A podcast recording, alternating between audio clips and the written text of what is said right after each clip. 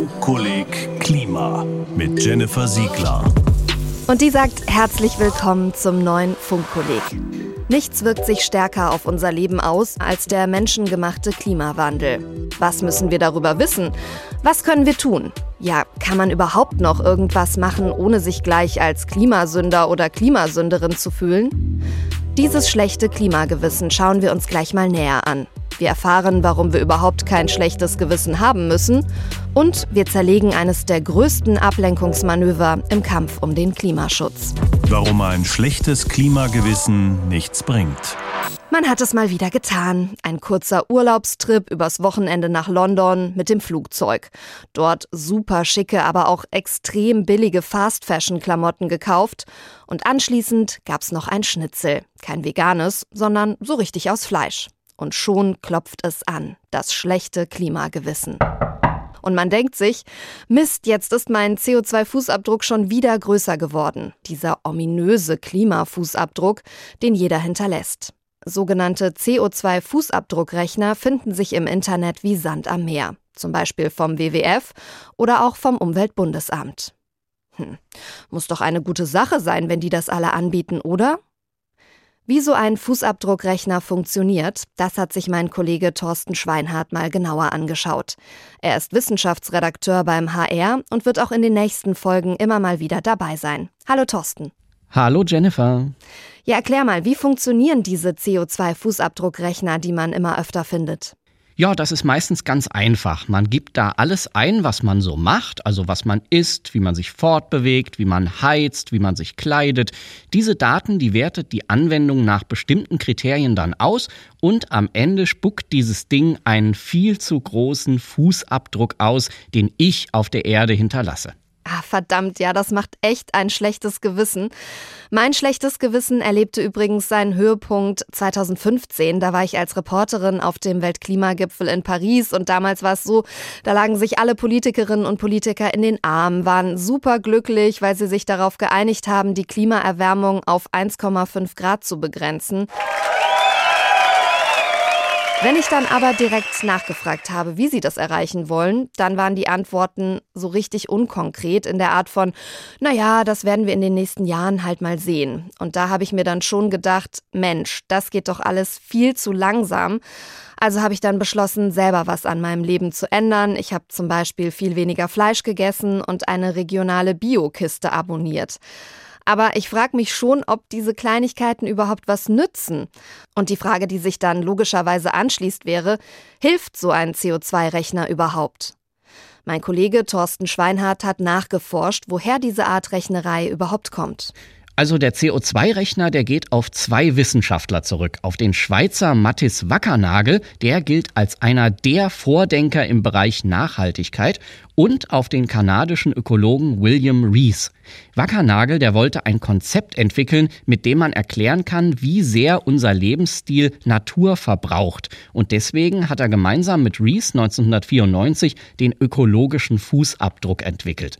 Und das wirklich Interessante ist, dabei ging es noch gar nicht um CO2, sondern dabei ging es um Anbaufläche, also um die Anbaufläche, die verbraucht wird, zum Beispiel für meine Lebensmittel und auch für meine. Kleidung, also die Fläche auf der Erde, die nötig ist, um meinen Lebensstandard zu ermöglichen. Was ich in dem Zusammenhang so heftig finde, so wie wir in Deutschland im Moment leben, bräuchten wir nicht die Fläche von einer Erde, sondern wir bräuchten die Fläche von drei Erden. Genau, und die Idee von Wackernagel war, dass Staaten dieses Konzept übernehmen und daran arbeiten, weniger Natur zu verbrauchen. Der CO2-Fußabdruck, der kam dann tatsächlich erst zehn Jahre später dazu, und zwar im Jahr 2005. Und dabei geht's dann um die klimaschädlichen Gase, die wir mit unserem Lebensstil verursachen. Die Idee, diesen CO2-Fußabdruckrechner zu entwickeln, hatte nein, keine Umweltschutzorganisation und auch keine Forscherinnen und Forscher im Auftrag einer Regierung. Die Idee stammte wirklich wahr von BP, British Petroleum, dem britischen Mineralölkonzern. Der hatte den Carbon Footprint Calculator im Jahr 2005 als Marketingaktion rausgebracht, wahrscheinlich um sich damit einen besonders umweltfreundlichen Anstrich zu geben. Riecht für mich nach klassischem Greenwashing, oder? Und übrigens steht BP heute gar nicht mehr für British Petroleum, sondern für Achtung, Better People, Better Products, Big Picture, Beyond Petroleum. Da muss man schon ein bisschen lachen, oder? Wieso wollte BP also diesen CO2-Fußabdruckrechner? Das frage ich Thomas Lemke. Er ist Soziologieprofessor an der Uni Frankfurt mit dem Schwerpunkt Biotechnologie, Natur und Gesellschaft. Er befasst sich mit neuen Konzepten der Verantwortung und deswegen habe ich ihn gefragt, was hat ein Ölkonzern für ein Interesse an einem CO2-Rechner? Ich glaube, BP hat sehr schnell begriffen, dass Treibhausemissionen, CO2-Ausstoß äh, für das das Unternehmen maßgeblich verantwortlich ist, ein Riesenproblem darstellt. Und dann ist die Frage, wie adressiere, wie finde ich oder wie versuche ich das als Branding-Strategie bis hin zu einer Marketing-Strategie, die natürlich dann äh, das Interesse verfolgt, ja, äh, wir wollen uns als ökologisch sensibles Unternehmen darstellen und das tun heute sehr viele Unternehmen und äh, wahrscheinlich alle der größeren Unternehmen. Und bei BP würde sagen, ja, wir stellen euch ein Instrumentarium bereit, damit ihr selber kalkulieren könnt, wie groß ist denn euer CO2-Fußabdruck. Und damit liegt das Problem bei mir. Mit jedem Stück Fleisch, was ich esse, mit jedem Flug in den Urlaub, den ich mache, wird das Problem auf mich abgewälzt.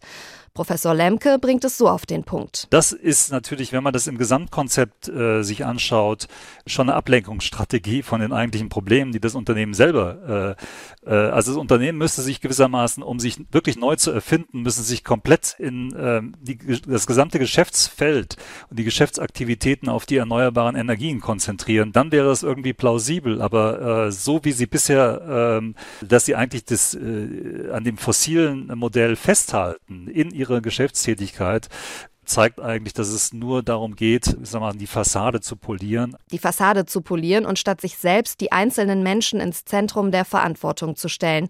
Mein Verhalten ist der Auslöser der Klimakrise. Nehmen wir mal an, ich bin Schülerin, 18 Jahre alt, wohne mit meinen Eltern in einer mittelgroßen Wohnung, habe kein Auto und esse regelmäßig Fleisch.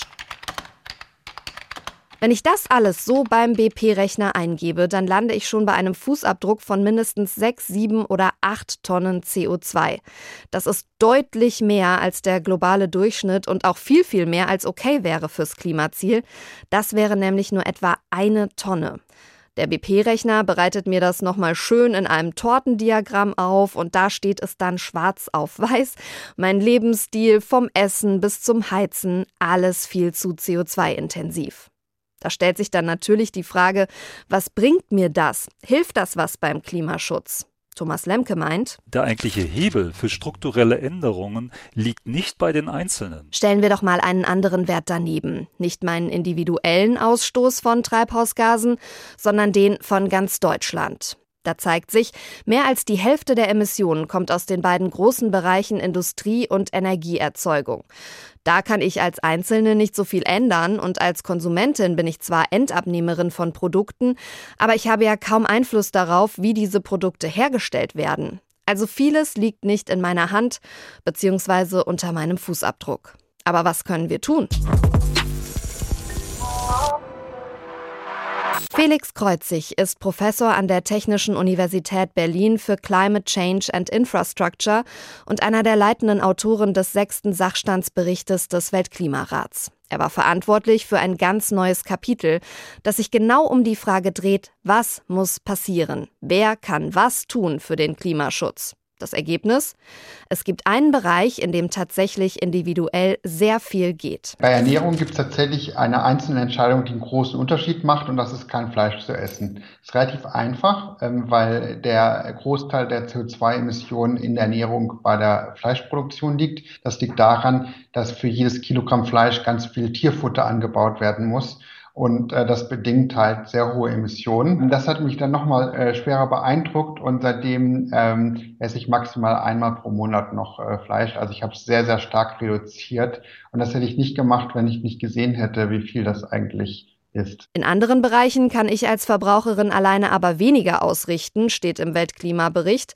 Beispiel, meine Eltern leben im Vorort. Sie arbeiten auf der anderen Seite der Stadt und es gibt keinen öffentlichen Nahverkehr. Was nun? Ja, dann äh, würde ich den Eltern jetzt kein schlechtes Gewissen machen, dass sie trotzdem im Auto fahren. Äh, darum geht es eben nicht sondern dann geht es eben darum, das Angebot zu ermöglichen, dass es auch so funktioniert, dass man ohne Auto dahin kommen kann, weil die Straßeninfrastruktur ja fast immer so ist, dass eigentlich nur das Autofahren als die angemessene Möglichkeit gesehen wird. Deshalb, sagt Felix Kreuzig, braucht es bessere Choice Architectures. So nennen sie das im UN-Klimabericht. Also Maßnahmen, die es einfacher machen, klimafreundlich zu leben. Das kann ein neuer Radweg sein oder auch mehr vegetarische Gerichte auf Speisekarten oder in der Schulmensa. Neue Angebote können uns inspirieren, klimafreundlicher zu leben, sagt der Klimawissenschaftler, weil es dadurch viel einfacher wird. Und wie sieht das der Gesellschaftswissenschaftler? Thomas Lemke sagt, es braucht nicht nur Angebote, es braucht auch klare Regeln für mehr Klimaschutz. Bisher war man auch zu zurückhaltend, diesen Rahmen richtig auszugestalten mit ganz konkreten Vorgaben. Das bedeutet auf der einen Seite den ordnungspolitischen Rahmen, was den Ausbau der erneuerbaren Energien angeht, aber es bedeutet auch ganz konkret äh, bestimmte Produkte oder Verfahren zu verbieten, ja, oder ein Tempolimit etwa einzuführen. Also eine sehr große, sage ich mal, Scheu, da auch äh, Verbote einzuführen. Und das halte ich für einfach nicht angemessen angesichts der, der klimatischen Herausforderungen, vor der wir stehen. Klare Regeln Regeln für alle können helfen. Aber auch Lemke sagt, sie allein sind nicht die Lösung. Die Frage für ihn lautet eher, wo wollen wir hin? Wir alle als Gemeinschaft und Gesellschaft. Und da gilt, sich als Einzelner oder Einzelne mies und schuldig zu fühlen wegen der Klimakrise, bringt exakt nichts. Darum ähm, muss es gehen, nicht um die Kultivierung eines schlechten Gewissens, sondern gewissermaßen einer, einer Vision des Guten. Es muss als etwas Gutes erscheinen, als etwas Erstrebenswertes, als etwas, von dem Menschen sagen, ja, da wollen wir hin. Also sowas wie die autofreie Stadt nicht als eine Bedrohung wahrzunehmen, sondern als einen Zugewinn an Lebensmöglichkeiten. Also, ich fasse zusammen. Der CO2-Fußabdruck war ein kluger PR-Trick vom Ölunternehmen BP. Und wenn mich diese Fußabdruckrechnerei nur deprimiert, dann kann ich das guten Gewissens auch einfach lassen. Das heißt aber nicht, dass ich nicht meinen Beitrag leisten kann. Funkkolleg Klima. Alle Folgen auch als Podcast in der ARD Audiothek oder zum Anschauen in der ARD Mediathek.